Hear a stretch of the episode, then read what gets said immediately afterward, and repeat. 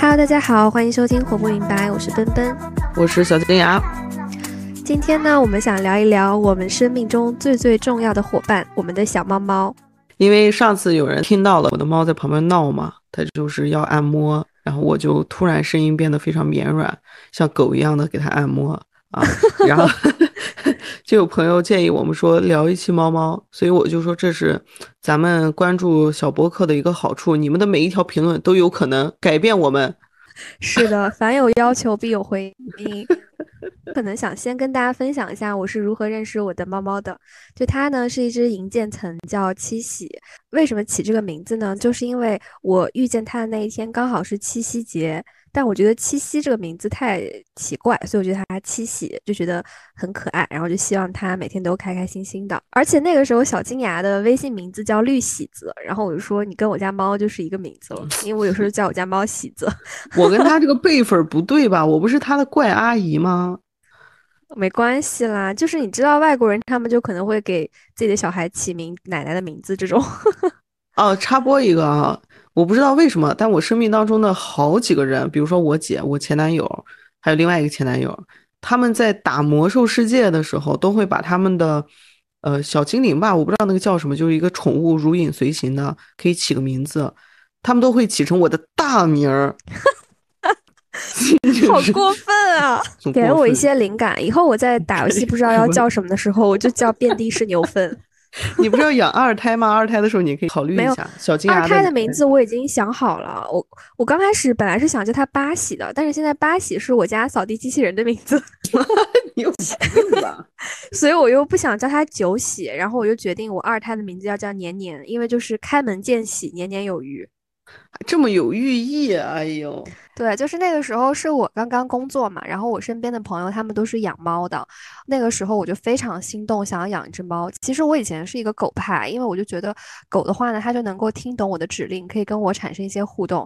但是随着我年龄的增长，我就越发变成了一个 I 人，我就觉得像狗这种需求这么高的动物，我是受不了的。但是呢，我当时非常的担心我能不能够对它负起责任。其实我之前是没有长期养宠物的经历的，再加上我刚刚工作，经济也比较紧。紧张，所以我也咨询了很多朋友，就是养猫的这个开支啊，大概要花多少钱？最后就是下定了决心，然后我就开始看猫嘛。因为那个时候呢，其实也没什么经验，我也不太知道我到底要应该从什么样的渠道去获取到一只猫猫。我就分别尝试了，呃，比如说朋友的朋友家的猫生的小猫啊，或者是在网上找一些店啊，或者是一些线下的店这样子。那天呢，我是先在网上找了一家猫舍，然后他们就说。就是夸的是天花乱坠啦，但我还是有一点警惕心在的，我就决定说，我一定要去线下看一下。那天下班了以后呢，我就驱车大概将近一个小时的时间，开到了一个非常遥远的地方，它是一个小区楼下的那种门店。我推开门进去的时候，整个店非常的臭，然后我觉得这家店肯定不行。但是呢，我就是因为已经做了太久的功课，我实在是太渴望拥有一只猫了，而且被这个场景激了一下之后，我就觉得好，我不管怎么样，我今天一定要拥有一只猫。但是那个时候其实已经九点了，就是那些线下的店基本上都要关门了，我就开始挨个给我家的那个区所有的还在营业的宠物店打电话。就问他们几点钟下班，然后问了好几家，都说已经关门了。只有一家，他说他们打算关门，但是如果我现在要去的话，可以等我一下。然后我去的时候呢，他们就是还只剩下两只猫猫了，都是他们店里的那个大猫的小孩。就其中一只小公猫，它已经被先来的客人挑走了，最后剩下来这只就是七喜。但我当时对它的印象就非常的好。因为首先他是跟他的妈妈生活在一起嘛，所以他妈妈把他照顾的很好。嗯，再加上他见到我之后，就对我的态度是属于，呃，有一点亲近，但是又没有那么疯狂，就不会使劲黏我啊，或是扑我啊这种。我觉得天哪，这个就是一个有分寸感和距离的那种 我想要的猫猫。然后我当下就是决定要把它带回家。其实我本来那天是没有做好准备的，就我我本来的打算是说，在我接猫回去之前，我要把我的房间整个大扫除一遍，然后都消好了毒，买好了所有的东西再带回去。但是当下做出这个决定之后，就觉得那就只能这样，就以至于我所有的这个就是猫的用品都是在那家宠物店买的，真的很贵。就你知道，像猫厕所这种东西，你在淘宝上可能几十块钱就买得到了嘛，但是那家店呢，就是基本上都要三百起。啊，这有点过于贵了吧？对，但是那个时候我对这个也没有什么概念了，而且我当嗯天不买的话，我在淘宝上买也要过好几天才能收到嘛，我不可能让这个猫猫在我家不拉屎憋着，所以我也嗯没有选择。然后后来接回家之后呢，他就就真的非常喜欢它，就觉得这么小小的可以放在手心里的一个小东西，然后这么可爱，就是觉得非常的幸福。这个就是我跟我家猫猫相遇的故事。那你跟你家猫猫没有一个双向选择的故事吗？因为猫还都挺有自己的性格的，你看上它，哦它也得看上你才行。但我觉得这个是缘分啦，因为你想想看，在那天这样的一个极端场景之下，我能够遇见它，然后而且它是，嗯，其实差一点它会被别的人选走嘛，但是那个人没有选嗯，就是所以最后是我选择了他。我觉得这一切都是 最好的安排。对啊，有可能你当时那天晚上心那么痒，就是想我现在立刻就就想拥有一只猫，但其实有可能是背后的缘分在推着你，对，就是上帝让我遇见他在那一天。突然升华了，是吗？是的，对，我跟我家猫猫相遇的故事和你的特别不一样。就首先我也是一个以前是更喜欢狗的，而且你以嗯前不是还有 ugly 吗？对，我家是有一只养了十年的狗的，就是它，我甚至不愿意叫它是狗，它是我的狗妹妹，就它是我们家的家庭成员。你想，从我初二十四岁的时候，一直到我二十四岁，呃，第一份工作的时候，它走的嘛，所以就感情非常非常深。所以我可能在我人生的前二十年，我都从来没有想过我会养猫。后来我不怕猫了，是因为有一年我呃大学寒假吧回家的时候，我姐姐当时还在老家那边工作，然后她是救助了一只流浪猫，就是那只流浪猫在还是小崽子的时候，在冰天雪地里面奄奄一息，然后我姐姐路过看到了它，就把它救了。所以当时回家的时候，家里面是有这只猫的。这只猫就是一只非常有性格的猫，我就从这只猫身上看到了原来猫是这么有意思。再者就是有一天有一个节点是彻底感化了我，就是我早晨在睡觉，然后醒来的时候就发现这只猫趴在我的胸口，然后它就用它的手没有伸爪子，用它的肉垫子在摸我的鼻子，叫我起床。我当时一下就被融化了，我觉得哦，原来猫猫也是这么温柔的。哎，这可能就是猫猫驯化人类的方式哎。就他们自己是内置一套系统，每个月猫星都会喵星都给他们培训，就最新的科技、最新的研究表明什么方法。它之所以这么温柔的对待我，可能是闻到了我的恐惧，是吗？所以对，就是就包括化一下拿我。是蹲在胸口上拿肉垫摸鼻子，这也是一个 SOP。所以，总之，我是对猫有一个态度上的转变吧，我就变得至少不怕猫了。然后后来是自己工作了之后，刚开始，嗯，整租，就是不是和别人合租了之后，我就动了心思说，哎，那是不是可以，嗯、领养一下宠物这样。但没有考虑狗，之所以没有考虑狗，是因为那个时候我们家的那个阿格里已经去世了嘛，我就会觉得说和狗的感情连接实在是太深了。我当时对猫猫有另外一个偏见，就会觉得猫和人好像是那种，嗯，不会有那么深的情感连接，他们会更加独立嘛。所以我就觉得嗯可能养猫会好一点，我无法接受再经历一次像阿格里走一样的那个时候的那种痛苦。然后当时我姐也是计划要来要来北京跟我一起了嘛，所以才整租的嘛。所以我就想的，那我跟我姐就一人领养一只。但我们没有考虑品种猫，我是想要去领养流浪猫。我就觉得那么多流浪猫都没有家，对吧？我就不需要再去买一只什么品种猫，我就去领养一只无家可归的小猫猫就好啦。然后那个时候北京是有一个组织嘛，幸运土猫嘛，我就从那个上面，呃，看他们会在网上发，就是这只猫多大了，它叫什么名字，它是什么情况，有没有打疫苗，有没有有没有阉割。如果看上哪个，你就可以去看嘛。所以当时我的我们家老大。我们家老老大，我当时就在网上看到他的照片，觉得胖乎乎的好可爱。它是一只白色和橘猫的这样的混的嘛。然后第二只领养的就比较好玩，就是这只我们就叫它小白胖吧，是一个小女孩。我姐姐当时是看上了另外一只长得特别像希特勒的黑白相间的猫。她去领养的时候就发现，她就发现救助她的救助这只猫的，竟然是我的母校，就我我上的那个大学。我我姐当时去了之后就想看一下这个希特勒，当时这个希特勒是那个老师呃养在自己家里面的，但同时家里面还有其他几只猫。然后我姐去看这个希特勒的时候，就发现第一我姐有点怕它，第二就是这只猫也对我姐很凶，就他会哈我姐。然后我姐就觉得他好像也不喜欢自己，自己也没就是也是有点惧怕它。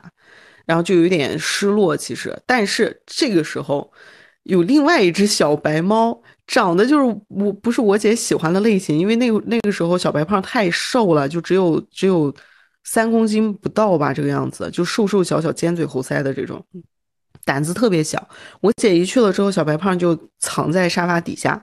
但是我姐蹲在地上在跟希特勒说话的时候，这个小白胖就突然从沙发底下钻出来，跑到我姐身边，然后蹭一下她的手，又跑回去了。然后我姐就觉得说，怎么怎么会这样？就他为什么会选择自己？就觉得很奇妙。然后那个老师也在说，就说他从来没有这样过。所以我姐就当时还很纠结，还给我打了个电话。他就说怎么办？就是现在有只，就是另外一只猫，希特勒是不行。然后另外一只猫的话，不太符合自己的 期许，就是确实有点难看，但是又跟自己特别好，然后也自己就被融化了嘛，就特别想领养它。我就说那就那就领养啊，想想阿格里啊，阿格里不也是吗？当时有点嫌弃它的长相，然后就把它领养回来了。第三只猫的话是一只猫中哈士奇，奶牛猫。特别的调皮，这只猫完全不在我们的计划里面。我们在养了两只猫之后，我姐姐就，呃，在北京，然后后来我是带着猫一起搬到了上海，所以，所以两只猫就相当于都跟我了。那个时候，我姐一个人在北京，她又救助了一只流浪猫。就我姐老是在路上看到奄奄一息的小猫，然后，然后不能自已。所以这三只猫其实严格意义上都是你姐带回家的。呃，有一只啊，这个老大是我挑回来的呀，然后第二只是，第三只也是他的，所以我只是他们的小姨，这样，哦，分的可很可清楚了。然后我姐就是在路边看到了这只猫，这只奶牛猫当时是小奶猫，就路都走不稳的那种，然后不知道为什么落单了，周围也没有它的家人，也没有任何其他的猫，就它一只落单。然后我姐就觉得不行啊，然后这只猫当时。跟它也挺好的，她就给它拐回家了。然后我当时就觉得这个事情跟我还没关系，而且那个时候还跟我姐说呢，他工作特别忙嘛。他当时的想法是先把它养着，然后给他找一个领养家庭这样。但是结果这只猫特别黏他，然后跟他的感情特别深，可能把他当妈妈了吧，所以就根本没有办法割舍。他搬来北京的时候，把这只猫也带过来了。所以你们就变成了一个五口之家。对，然后这个就有一个融合家庭的问题，因为猫它不一定能相处，有的那个我我看网上有的人他甚至领养了二胎之后，呃，原住民嘛，就原来的那只猫可能跟这只新猫不对付，都有可能养不下去，就没有办法。就有的猫真的是打到不行，打到太厉害，就就没有办法一起养。然后当时这只猫来的时候还 有一点特别不好是，这个老三当时没有没有做绝育。你没有做绝育的猫，它其实会更野一点，攻击性也会更强一点。然后家里面又有两只一男一女，所以他当时就拿到了一个剧本，就是打败这个哥哥，然后占有这个姐姐。所以他就每天不停的攻击我儿子，然后跟姐姐贴贴这样。你你会不会觉得就是自己家的猫会长得很像主人？因为我之前有在朋友圈发七喜的照片的时候，我的朋友或者是同事都会说你家猫长得跟你好像。我觉得，我觉得我我姐领养的这个老三就跟他特别像啊，就是就是脑子缺根弦的那种，特别傻乐呵，傻乐呵，然后每天就特别快乐，精力非常旺盛。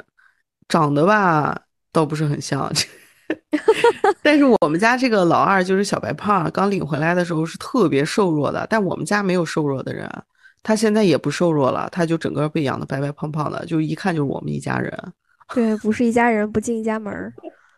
对啊，但是我跟你说，有一个特别让我唏嘘的事情，就是我虽然一开始的动机是说养猫可能会和自己的感情连接没有那么强，嗯，但是因为有一些老话，对对，因为有一些老话，他们就是会说类似于猫是奸臣，狗是忠臣，猫是养不熟的，就这种。对，但其实根本不是事实。我真的是被坑了，根本不是事实。像我们家这个，呃，最黏我的是老二，就是个小白胖，他他就是我的跟屁虫，我去哪里他去哪里。包括之前有呃两期博客里面都能听到他的叫声，就是他看到我注意力都在这个电脑上，所以他就过来要按摩，要拍要争宠。对他就要吸引我的注意力。但我觉得每只猫的性格其实也不太一样，我有的时候会觉得。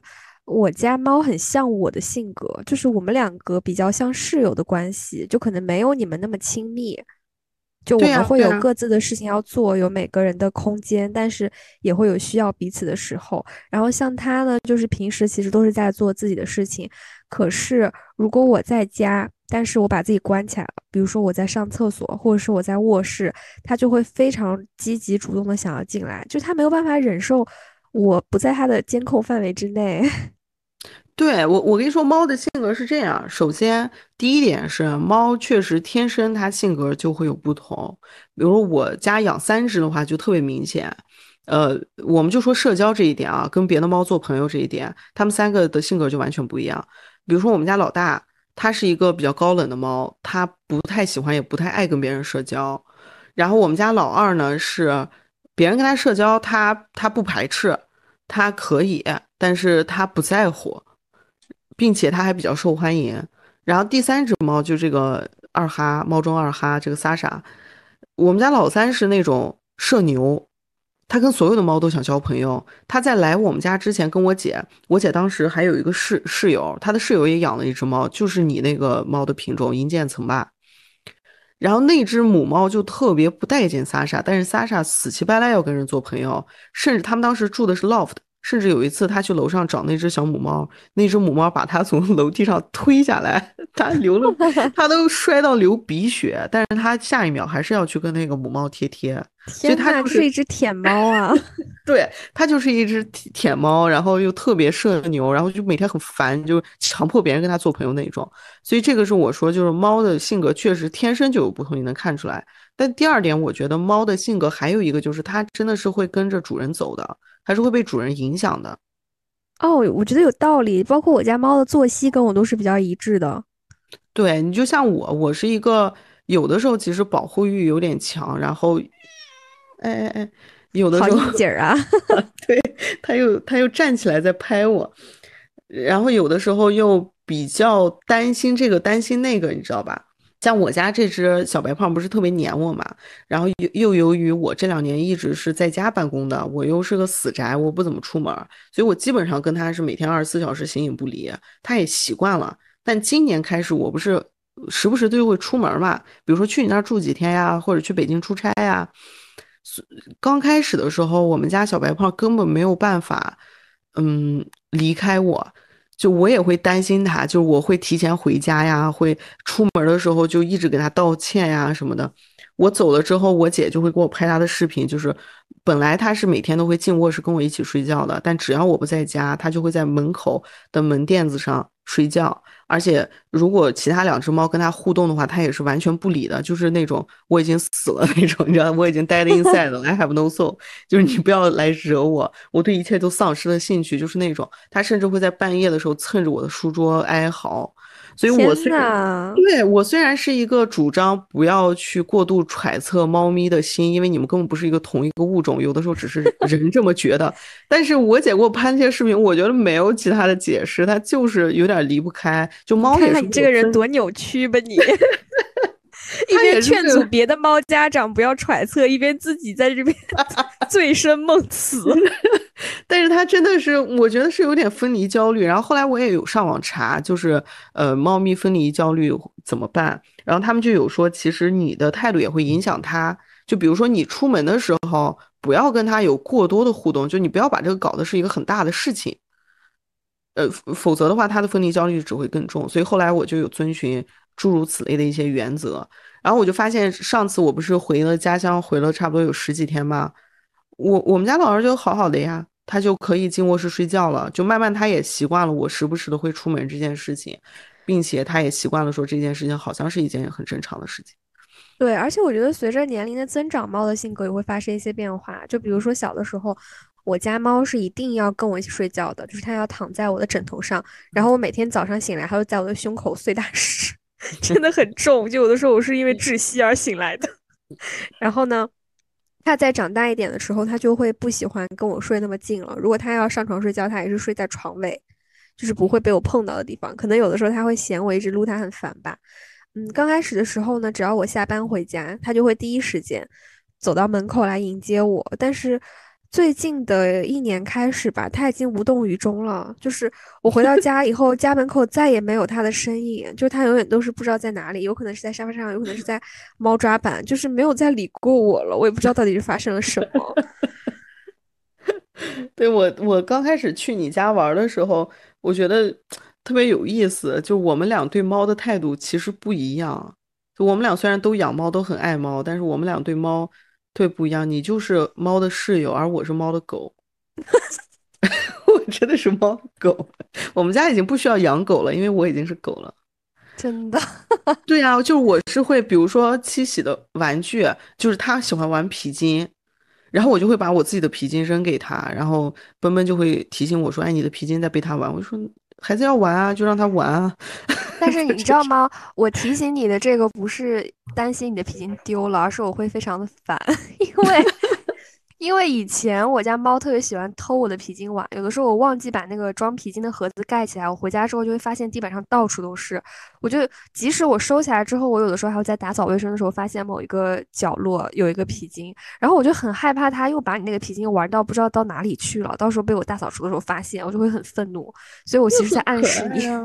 不要可爱呀！而且而且，七喜把那个皮筋儿玩到电视柜儿还是沙发底下了嘛？我的第一反应立刻跪下帮他找，就那个狗。昨天的时候，我妈还在说我，她说我太宠那个我们家老二了，因为我们家老二最近有一个新的爱好，就是他喜欢看那个猫咪动画片。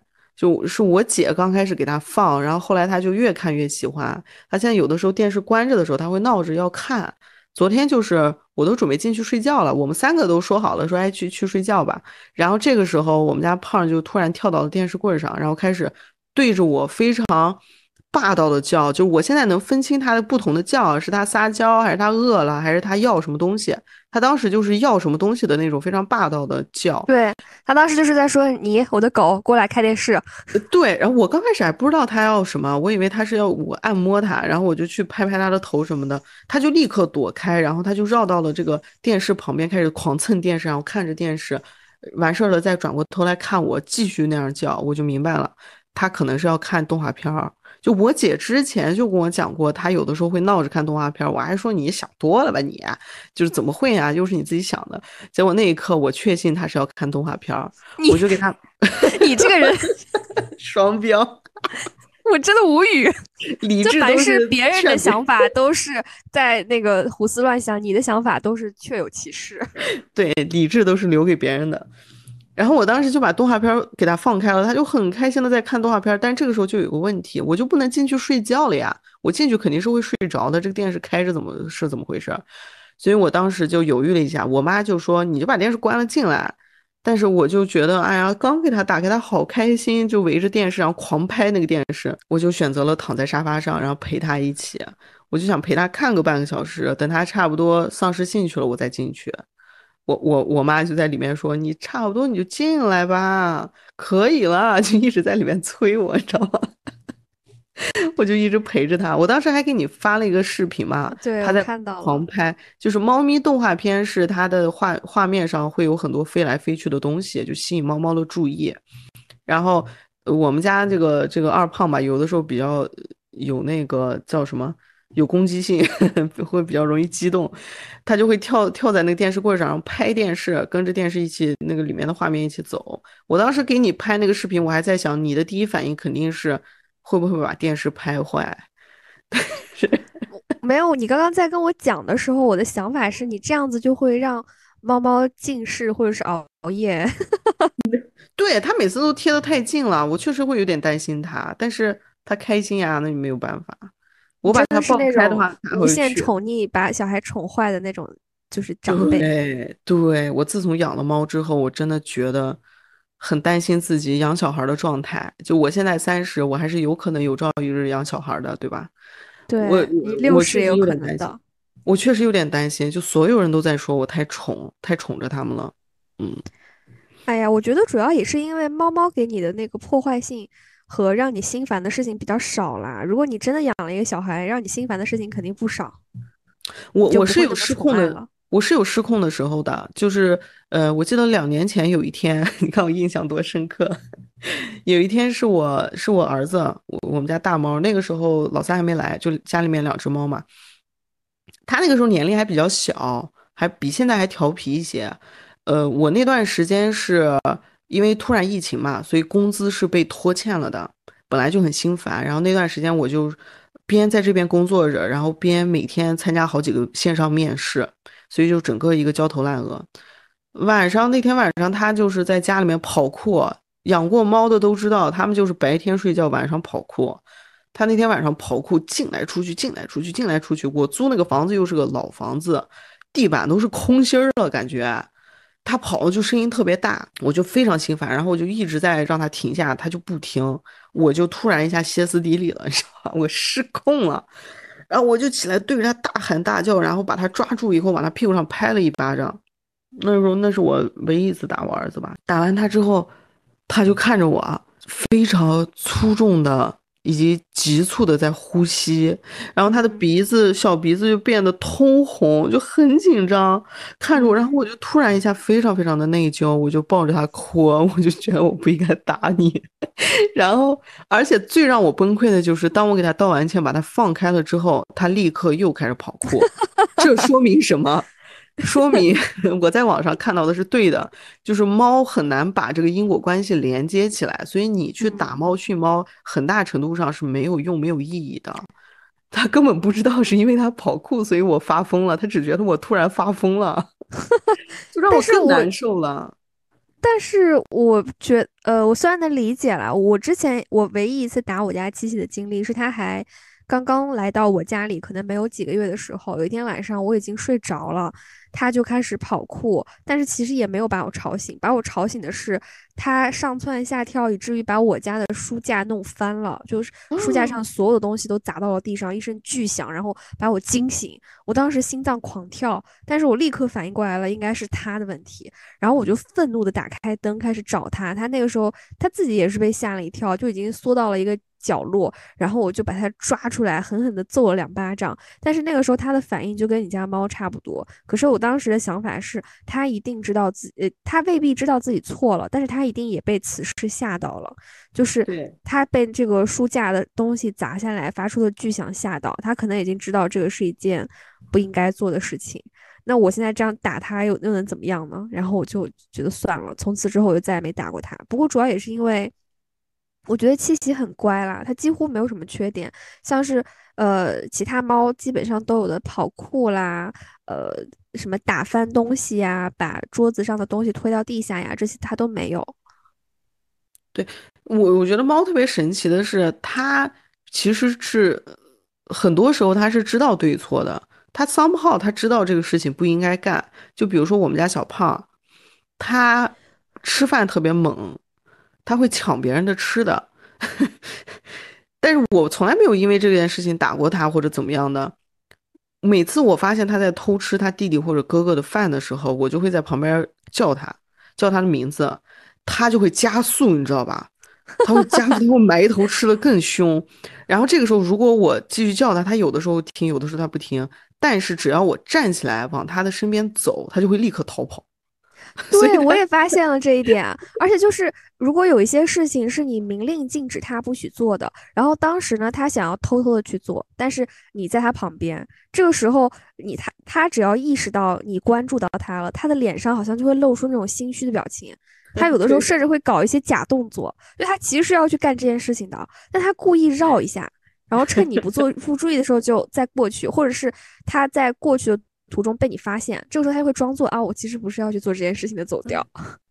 对啊，对啊，我现在他其实明明知道哪些事情是不能你不让他做的。是的，我现在总结出来的经验就是，你猫它想干什么，它干什么和不干什么，就纯纯是它自己的选择。你去打它骂它是没有用的。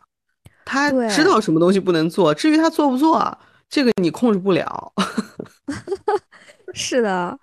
而且我也有过那种，就其实我平时对七喜，我觉得还是一个蛮理智的家长，但是我也有对他非常非常心心疼的时候。就有一次，嗯，我那个床呢，它是可以打开，然后从里边放放置一些东西和取东西的嘛。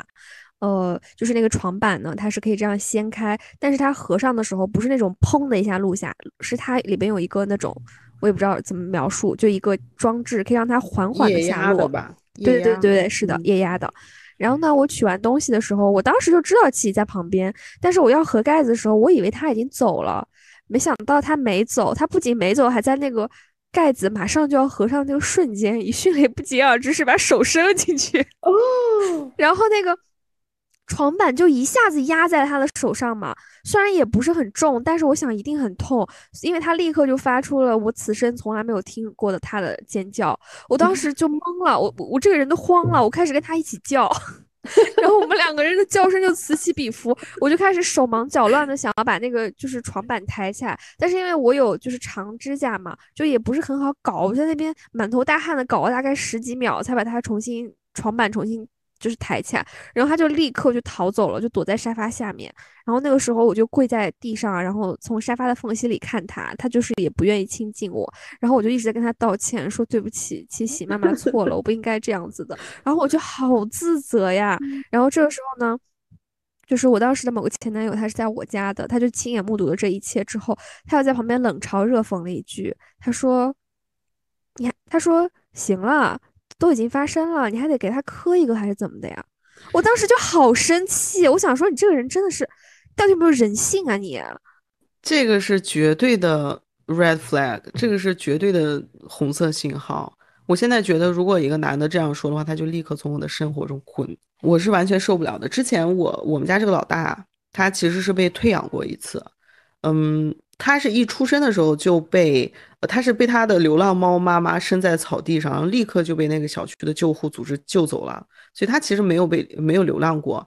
他在很小的时候也被一个女孩领养了，但是这个女孩当时就是因为她交了一个男朋友，然后男朋友不喜欢猫，所以她把这只猫退养了。我我当时知道他的这个经历了之后，我就特别特别的心疼他，我觉得。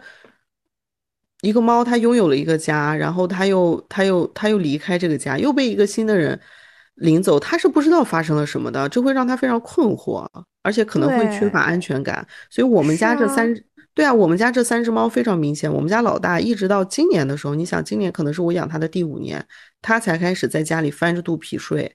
它以前在家里面从来，它虽然跟我们感觉很亲近，但是它从来不翻着肚皮睡。所以，我觉得它可能还是有。有安全感上的问题，我是绝对不可能为了一个男的去去去放弃我的猫，不可能。我也是，而且我现在就是发誓，如果呃我会在新接触一个人的时候，我就会确认这件事。如果他说他很讨厌猫什么之类的，然后我就会绝对把他 out。对，但啊，但更重要的还是在日常生活当中，从细节里面看这个人是的是的。对，我觉得有的时候下意识的反应你是掩盖不过去的。嗯。对啊，尤其是在一些猫猫在家里面作死的时候，对吧？你你到底是怎么处理的？对，因为我之前还有另外一个前任，就是呃，我在某一年春节还是干嘛的时候，总之就是要离开他一段时间，然后就把猫猫寄养在了他家，然后好巧不巧，那个时候猫猫刚好快要一岁，就是发情了。这是他第一次发情，所以本来很听话的七喜，在那短短的一段时间里，就是在他家疯狂的乱尿，每天叫来叫去，就其实是让人很心烦的嘛。就是你又要给他收拾残局，又要听他在那边吵闹。但是这个人呢，他就是非常有耐心的，就是完全都没有打骂七喜，然后就是觉得他很可怜，就对七喜很好。你你是在监控里面在随时看着是吗？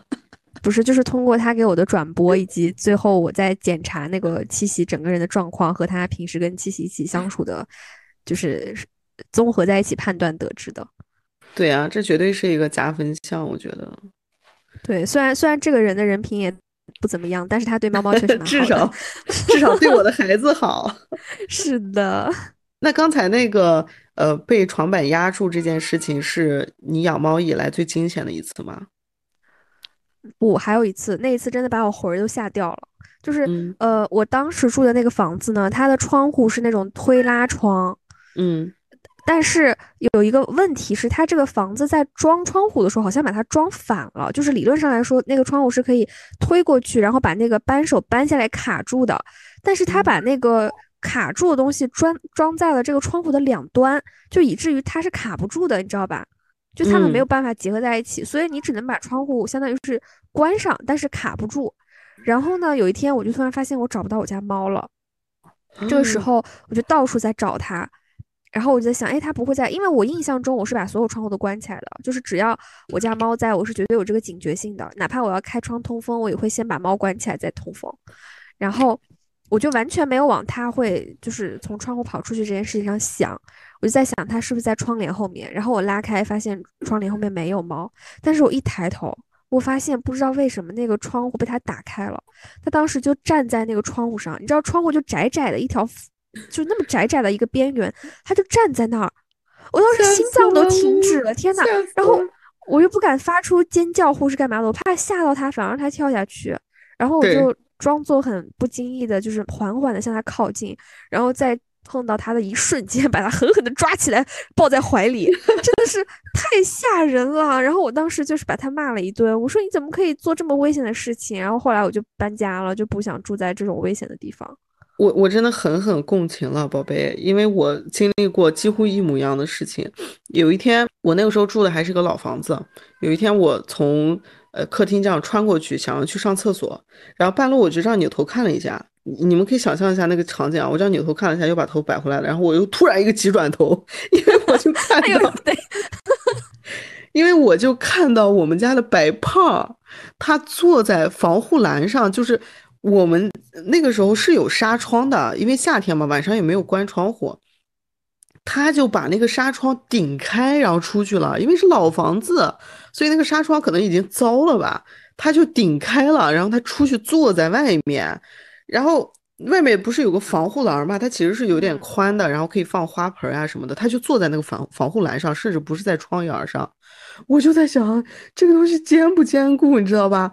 我就非常害怕。然后当时跟你的反应一样，我我我就大气儿都不敢喘，然后慢慢的靠近他，靠近他的同时，轻声的呼唤他的名字，然后慢慢的走到他跟前，然后轻声呼唤他的名字的同时，我把我的手伸出去摸摸他的脑袋，然后觉得他习惯了我，他还在外面吹着风，还看着风景，很淡定的，你知道吗？他还挺开心的。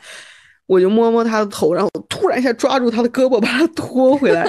然后拖回来的时候呢，那个窗沿上其实是侧面这儿放了一个仙人球。然后拖回来的时候太紧急了，还把他的屁股扎上了，你知道吗？他就一直在惨叫。然后把他抱回来之后，我就太惊险了。我现在想起来这个事儿，我都害怕。所以，所以确实养猫的话，窗户是特别重要的一个东西。是的，我会非常非常警惕，就甚至我那个开关门的时候，我都会谨防它突然一个暴冲冲出去。对你家不是有一个半封的阳台嘛？就其实是直接和外面通着的。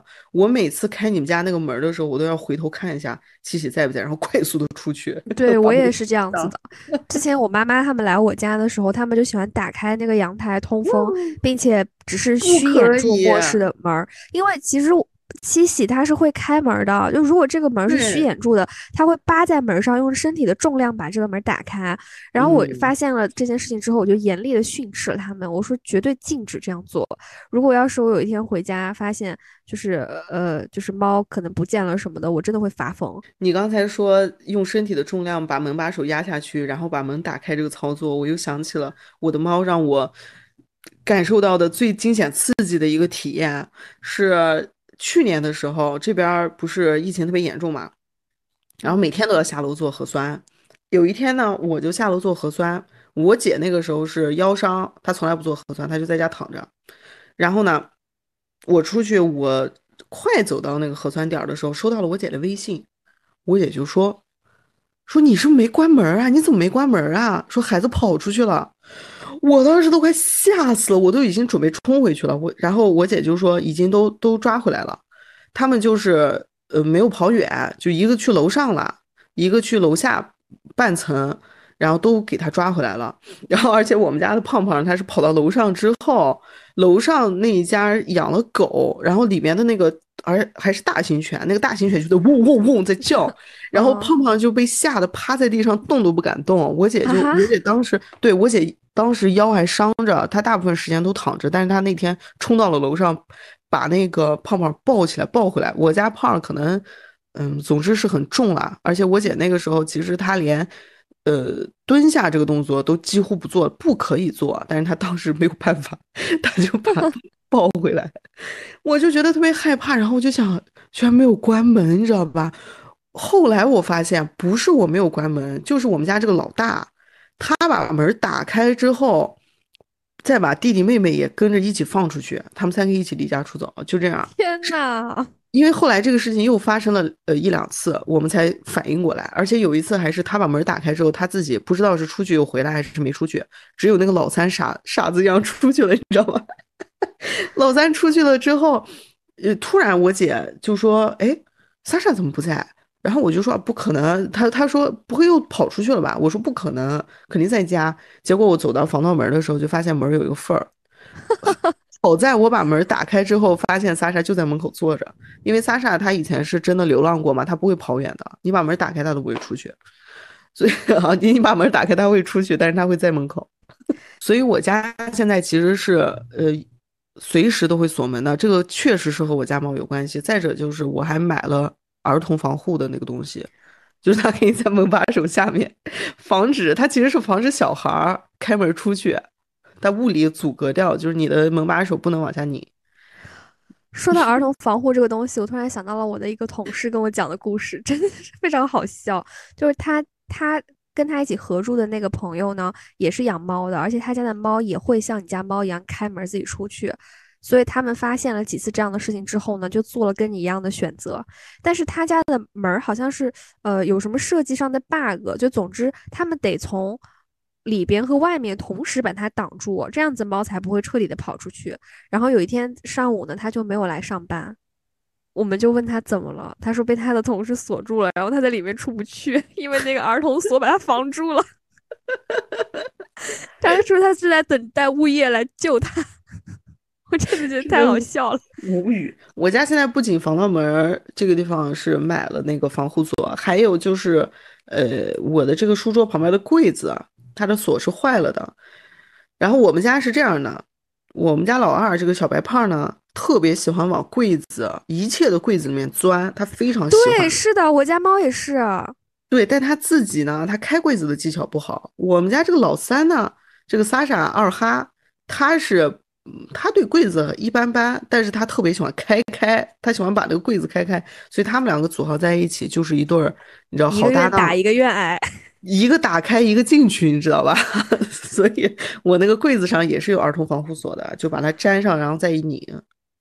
啊，我真的不懂为什么猫猫那么喜欢钻柜子啊？因为你知道我家厨房那个灶台下面的那两个柜子是那种推拉式的，然后我有的时候会把下面那个柜子拉开，从里面拿出垃圾袋来，然后去套嘛。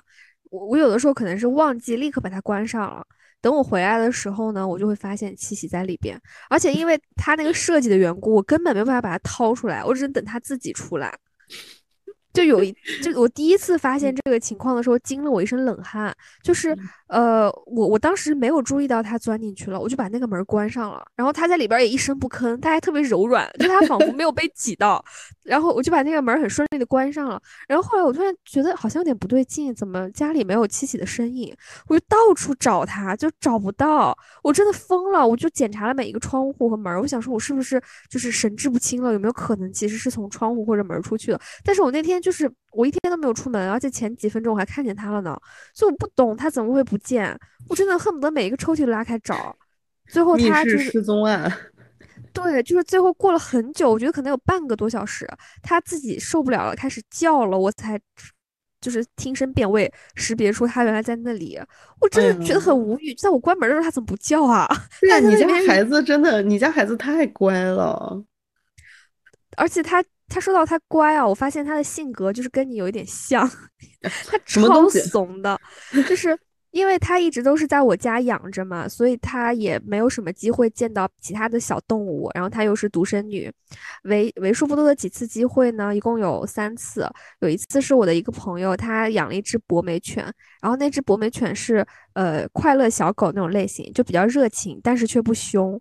但是七喜呢就会很害怕，呃，所以每次他家的狗来的时候，七喜就会躲在沙发下面。是两个人也算是相安无事，但是这只狗非常的馋，它就会吃七喜的猫粮，然后我就觉得七喜的眼神就透露出那种幽怨但又不敢阻止的这种感觉。这还这就这只狗对他来说还算是友好的友好的例子了，还有不友好的例子，是我另外一个同事家养的一只泰迪还是什么吧？那只泰迪真的是只没素质的小狗，就它来到别人的地盘还超凶的，就是。他会追逐七喜，然后就是七喜呢，就是试图哈他和恐吓他，但是他更害怕，就他是装腔作势的哈一下，但是那个狗如果胆敢再靠近半步，它就会后退十米，就是 最后七喜就被逼到去那个次卧的床下待着，然后就这样那只狗都要追进去，我就只好把门关起来，然后我就想说我我给七喜开一个罐头安抚它。然后那个狗都不让我给七喜吃，就是它，它一定要在我开门的瞬间钻进去揍七喜，真的是一只没素质小狗，把我气坏了。如果是我，我会生气啊，我甚至可能连带会生这个小狗的家长的气。对啊，我那天就很生气，就当时孩子。对，当时我本来是你知道我买的那个披萨嘛，就宠物披萨。嗯，我本来是要请他家狗吃的，然后后来我就因为这件事情很生气，然后就一直了。对，他就一直在说：“你快点把披萨拿出来给我家狗吃啊！”我说：“不可能，他今天对七喜这么凶，绝对不会给他吃的。”就他一直跟我提了大概三四次，我都拒绝了。我说：“不可能，你死心吧，我今天绝对不会给他吃。”就这种就是没素质的小狗。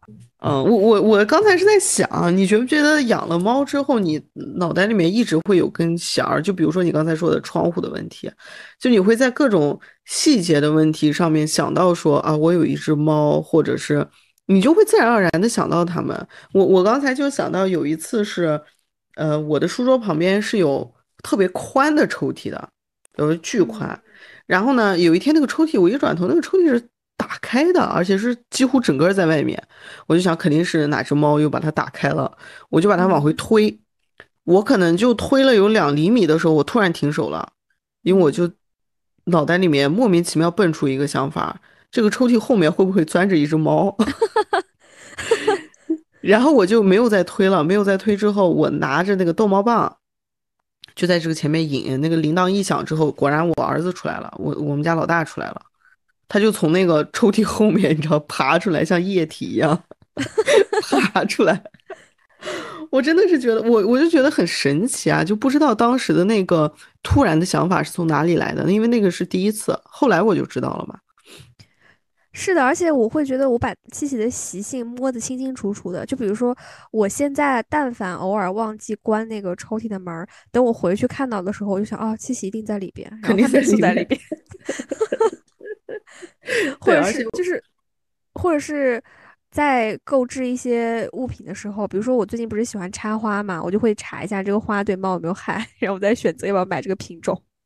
唉，对我们家现在是不养花了，因为之前这个老三一搬到这个家里面的时候，他就把一瓶儿一盆儿之前的租户留下的绿萝全部吃掉了，就是以迅雷不及掩耳之势 全部都吃掉了，炫光。但是后来我姐就说这个东西好像对猫猫是有毒的，她后来就吐了一次之后，好在没有什么事情。所以我们家里面现在是不养花的，主要就是因为这个老三。这个老三的口味非常奇特，就是他不仅吃绿萝，他会抢韭菜，好奇怪呀！怪不得你刚刚说你妈妈在摘韭菜的时候把它关起来。对，我刚开始听到你在说这句话的时候。我以为你的意思是你家猫会去捣乱，比如说把韭菜踩到了什么的，没想到还是会去吃。不，他真的是会抢，而且他非常疯狂的爱热爱生韭菜。就我们在摘韭菜的时候，那个韭菜不是会在桌沿上露出来一些吗？它的末尾。然后这个时候，因为萨莎前面已经抢过几次，我们就会防着他，但他就会在旁边转，然后趁你不注意的时候突然跳起来，然后抢一一根韭菜就逃跑。等你抓到他的时候，他已经绝了半个了。我就觉得这个东西不辣吗？哥，你不觉得辣吗？它就会这样吧，这样吧，啊今年春节那个你们家包韭菜馅儿饺子的时候，请他上桌吃饭，好吧？熟的他好像没有那么有兴趣，他就喜欢生的。天呐，就是跟他的主人一样，喜欢辛辣的口感。有可能，反正脑袋有点多多少少有点问题。哦，说个题外话，可能会让一些养养狗的小伙伴们更难受，就是，但是我特别想分享，就之前我就看到一个理论，是说狗其实它是分不清你是不小心打到踩到它，就是让它疼，还是你是惩罚它，因为狗其实是有它被惩罚的这个概念的嘛，但是它分不清你是故意还是无意的，所以我就想起来之前。养狗的时候，有的时候就会踩到它呀什么的，但那个时候狗心里面想的是，是不是我做错了什么？天呐，自我 PUA 起来了。好难过，有没有？就是我明明在睡觉，然后被你踩了一脚，妈妈，我是不是做错了什么？是的，是不是睡觉的姿势不对啊？对啊、我听到这个消息，整个人都不好了。但好像猫没有这个这个概念吧？猫就没有自己被惩罚的概念。是，哎，不过七喜它也很喜欢像狗一样，就是跟着我的脚走路，有的时候我就会不小心踩到它。哎，我觉得有的时候猫真的是有脑袋有问题。像我们家这个老大，它有毛病，就是它会在你迈下一步、下一步的时候，突然窜到你前面，然后你就会踉跄，有的时候会把它踢飞，然后是的，无数次，但是它从来没有想过我不要这么做了。而且我甚至有的时候怀疑他是在跟我玩一个游戏，叫做“我能预判你的下一步踩在哪儿 ”，就是因为我有，因为我知道他有这个习惯嘛，所以我他我在看到他向我走来的时候，我就会放慢脚步，注意不要踩到他。但是不管我怎么扭动，他总是会踩到他，就是他好像故意把他的脚塞在我的脚下面一样。我跟你说，猫猫有的时候真的是会威胁到生命安全。之前我 姐姐不是腰伤特别严重嘛，她就是出来走路脚都有点没劲的那种，所以我非常非常担心她会跌跌倒。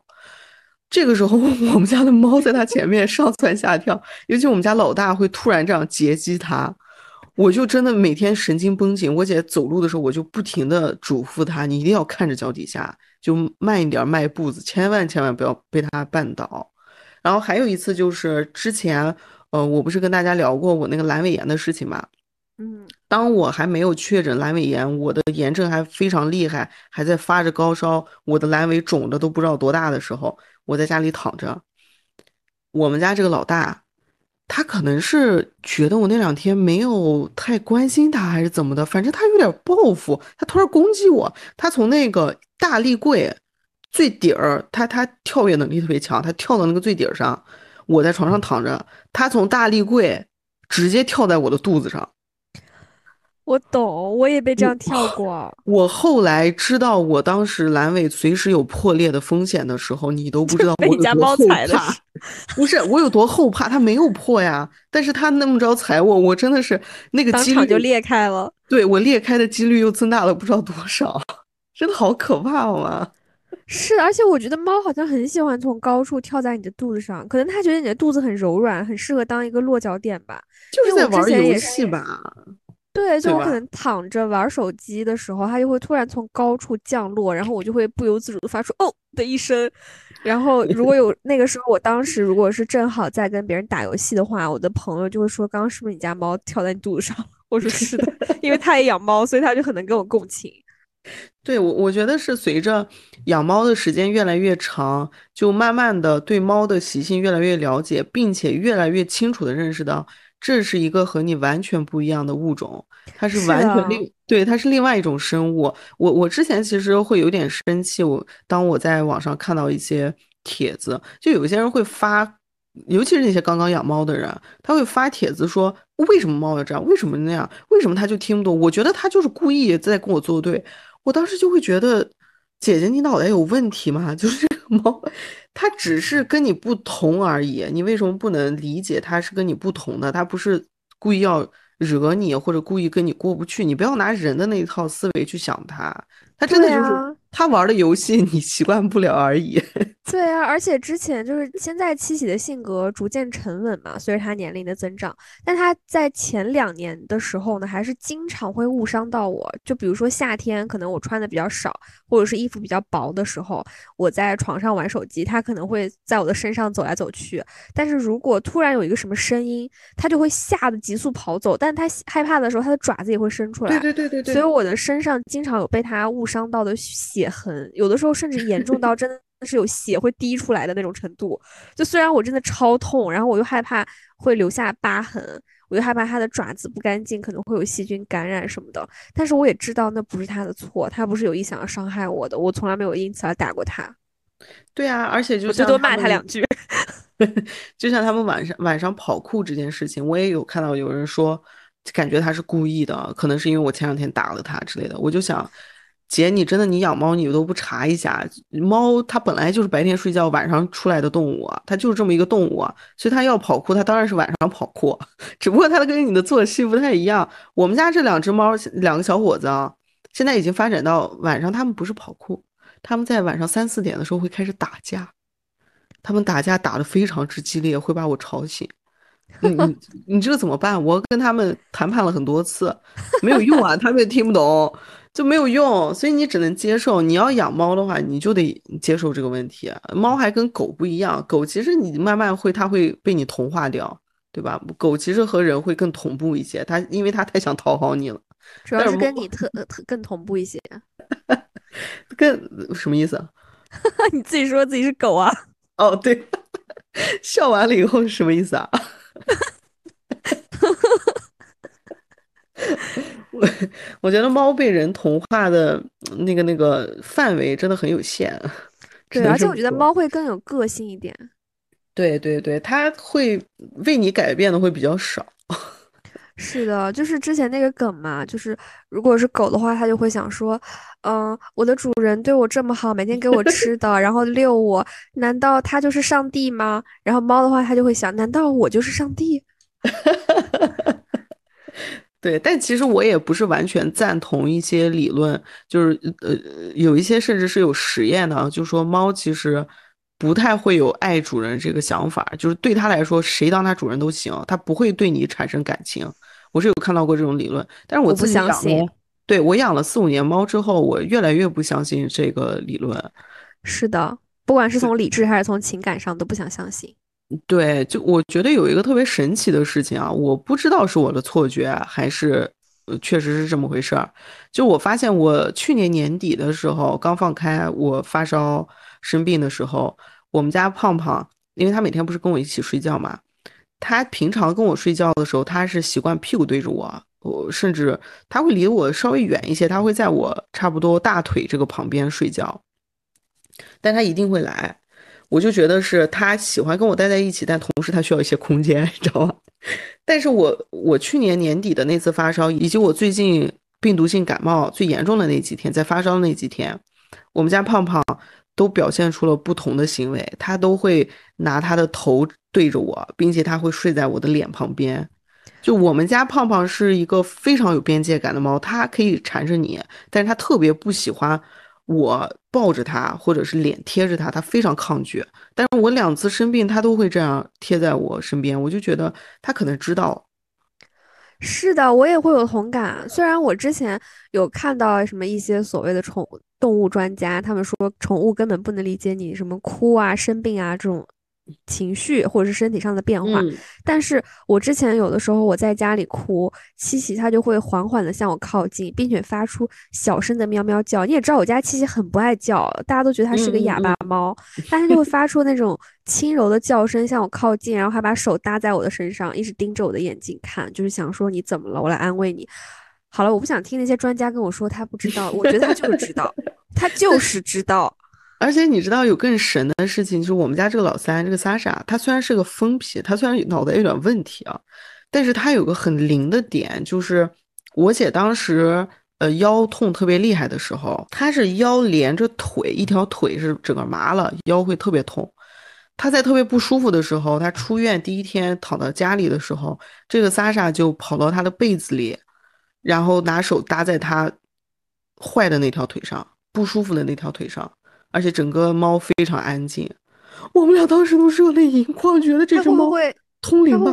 对呀，我也觉得它是感感觉好像在用猫猫魔法帮它治病，就是至少它感觉它能精准的感觉到你哪里不舒服。然后后来也是另外有一次是我姐胃痛，然后莎莎又是非常精准的跑到了她肚子旁边这个地方靠着她睡觉。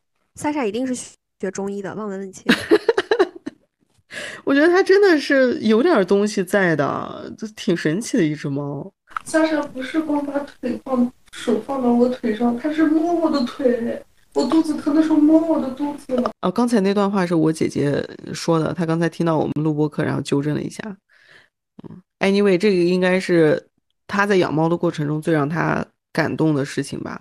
我最感动的其实是一个比较细、比较细节的事儿，可能别人看起来都没什么。就有一次我在呃晚上熬夜 熬夜赶稿子，然后夜深人静，没。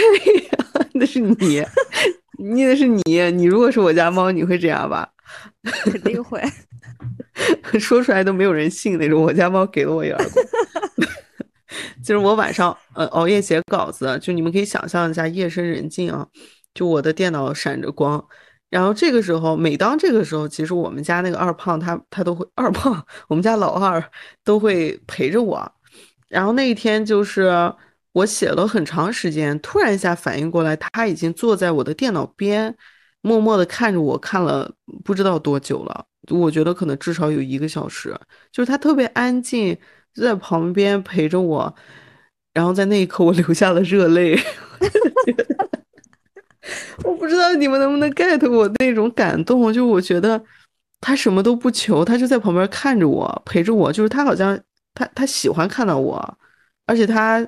他愿意陪着我，我就觉得我们是完全不一样的生物，然后能有这种情感链接，而且是看懂了呢，就是看懂电脑上什么字儿了。他看着我的脸，他能看懂什么？看我的面相吗？有病啊你！你都会好好听故事啊？受不了！你终于有机会把这句话还给我了，是吧？就是所以这些你专家讲什么我不 care，好吧？对，我就觉得。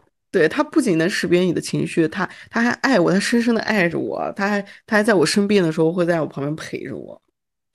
对啊，哎，每次一说到猫猫，我们两个真的好滔滔不绝，真的就特别。你知道我之前刚刚养猫的时候，我还有个特别强烈的感觉，因为那个时候其实比现在更年轻嘛，会更，我觉得我那会儿会更有攻击性一点，我会非常非常讨厌别人在朋友圈里面晒自己的娃。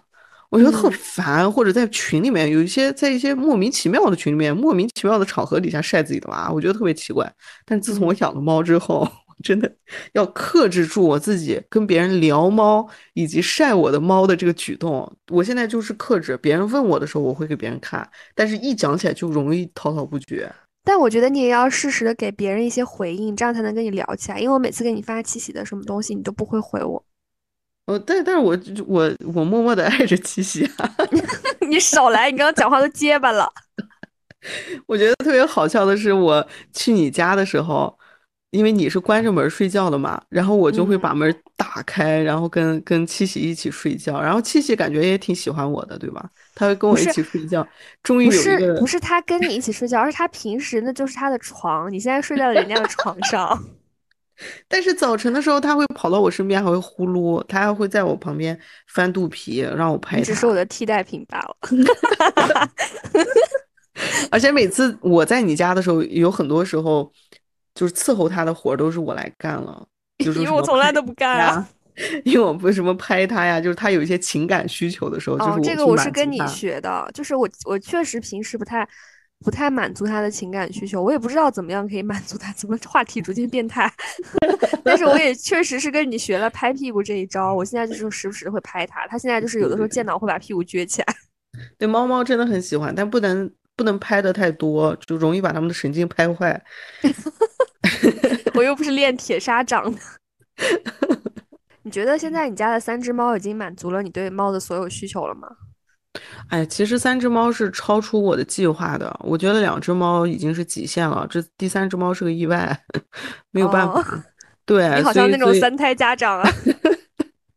所以有的时候会确实会觉得三只猫着实是有点多了。就比如说上次我我们也聊到嘛，我现在租房的话，其实会因为他们的原因，我不能租，我觉得不能少少于七十平。我觉得他们天天在家待着，少于七十平太逼仄了，对他们来说很痛苦吧。所以我现在只会租，嗯。那你下次不如把他们带来杭州，让他们看一下杭州的七喜表姐，是啊，就是。我我觉得七喜的日子简直就是猫的天堂，就你们家那么宽敞明亮，只有它一个人，一只猫。对，但是他马上可能就要有一个弟弟或者妹妹了。啊，你真的准备养啊？是啊，我一直在等待你下一次来杭州，跟我一起去猫舍挑猫。是吗？但是奈何有些人就是再也不来。啊，有这个动机的话，我可能会快点去。这个动机我早就跟你说过了，你也没有快点来。我根本就没有看到。但是我会很担心，如果养了二胎以后，七喜会不会觉得我的爱就是少了一些？而且万一他们两个相处的不好怎么办？你就做好一切措施啊，其他的只能听天由命了。我之前不是跟你讲过吗？你养二胎的话，二胎接回家的头两个星期很关键，你要给他们做好隔离，让他们慢慢的了解彼此，认识彼此。就是在隔离这一步我就已经卡住了，因为我脑中已经设想了好几个方案，比如说方案一是把小猫隔离在呃书房里，但是现在七喜的碗呀什么的都是在书房嘛，你搬出来不就行了？对，但是所以所以我就会，所以我就会想，那我搬出来的话，七喜会不会觉得他的生活的空间就是习惯都要改变，就因为新来的这个猫，然后就会讨厌它？你可以把新猫关在你的那个次卧里面。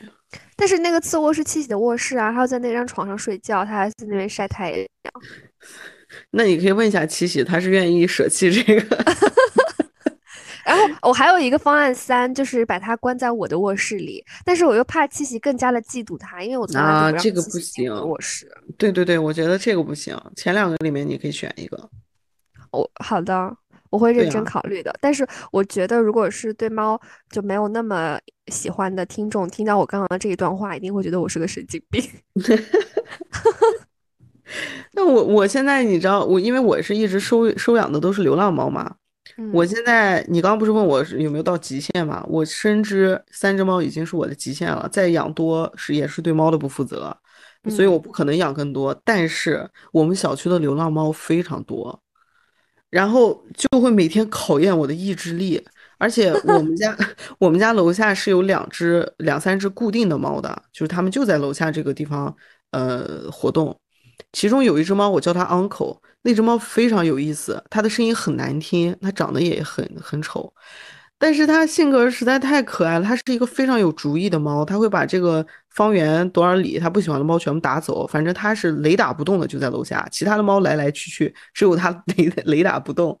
常青树，对，它是明显是那种，它并不奢求跟你回家，或者它并不想跟你回家，但是它对你有感情，它它是能认出来我的，我有时候喂喂它嘛。因为对于他来说，这个区域是他家客厅，而你只是个路人。你要搞清楚自己的身份，是你闯入他家，谁要跟谁要跟你回家啊？就有的时候我喂完它之后，他会把我，如果我是出去，他会把我护送到差不多垃圾桶、垃圾站那个地方。如果我回家，他会把我护送到单元门口，然后他就站住了，他就对我喵喵，然后我就上楼，就是特别神奇，他会护送着我。然后另外一只猫是。哎，我第一次见它的时候就觉得不对，因为它已经被剪耳了。剪耳就是一个绝育的标志嘛。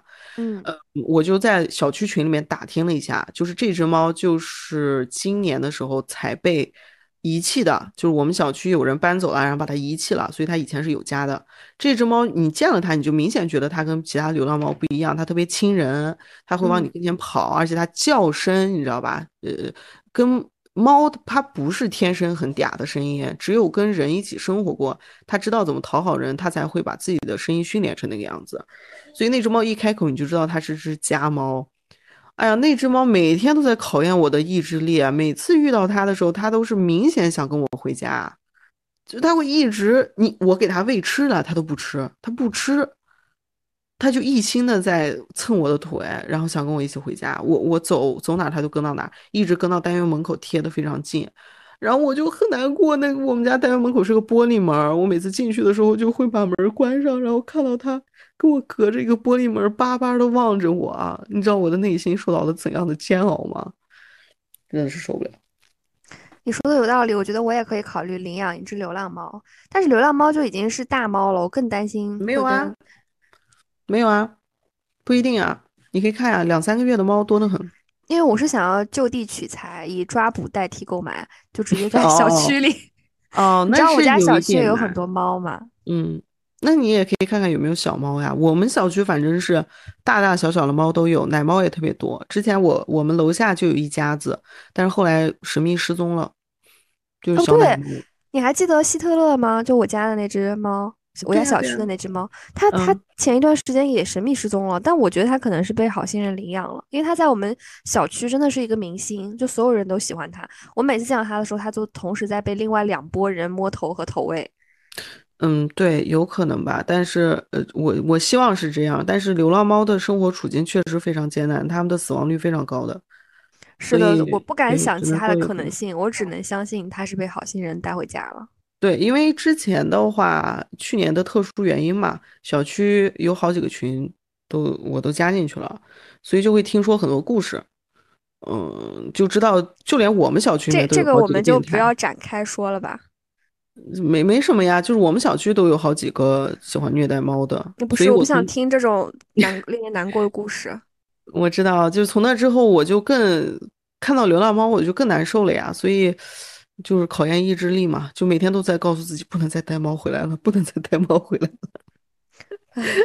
是的，我每次看到就是那种很可怜的小猫，我都会特别难受，我就没办法，我不能看看，见不得，见不得。哎，这可能就是猫猫叫的魅力吧。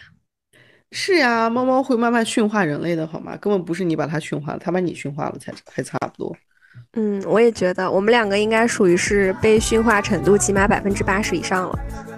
我我九十八吧，你可能有个八十八。今天的这一期节目就到这里吧，希望这个世界上所有爱猫的人都可以拥有他们的小可爱。是的，我的小可爱已经在我旁边睡着了。我的小可爱应该也在门外睡着了。你 你这，你干什么录播课还把它关在门外啊？不是我在卧室啊。哦，你在你自己的卧室是吗？不然那我把它关在哪个门外？我家的门外是吗？录播课的时候有猫在，我会不自在是吗？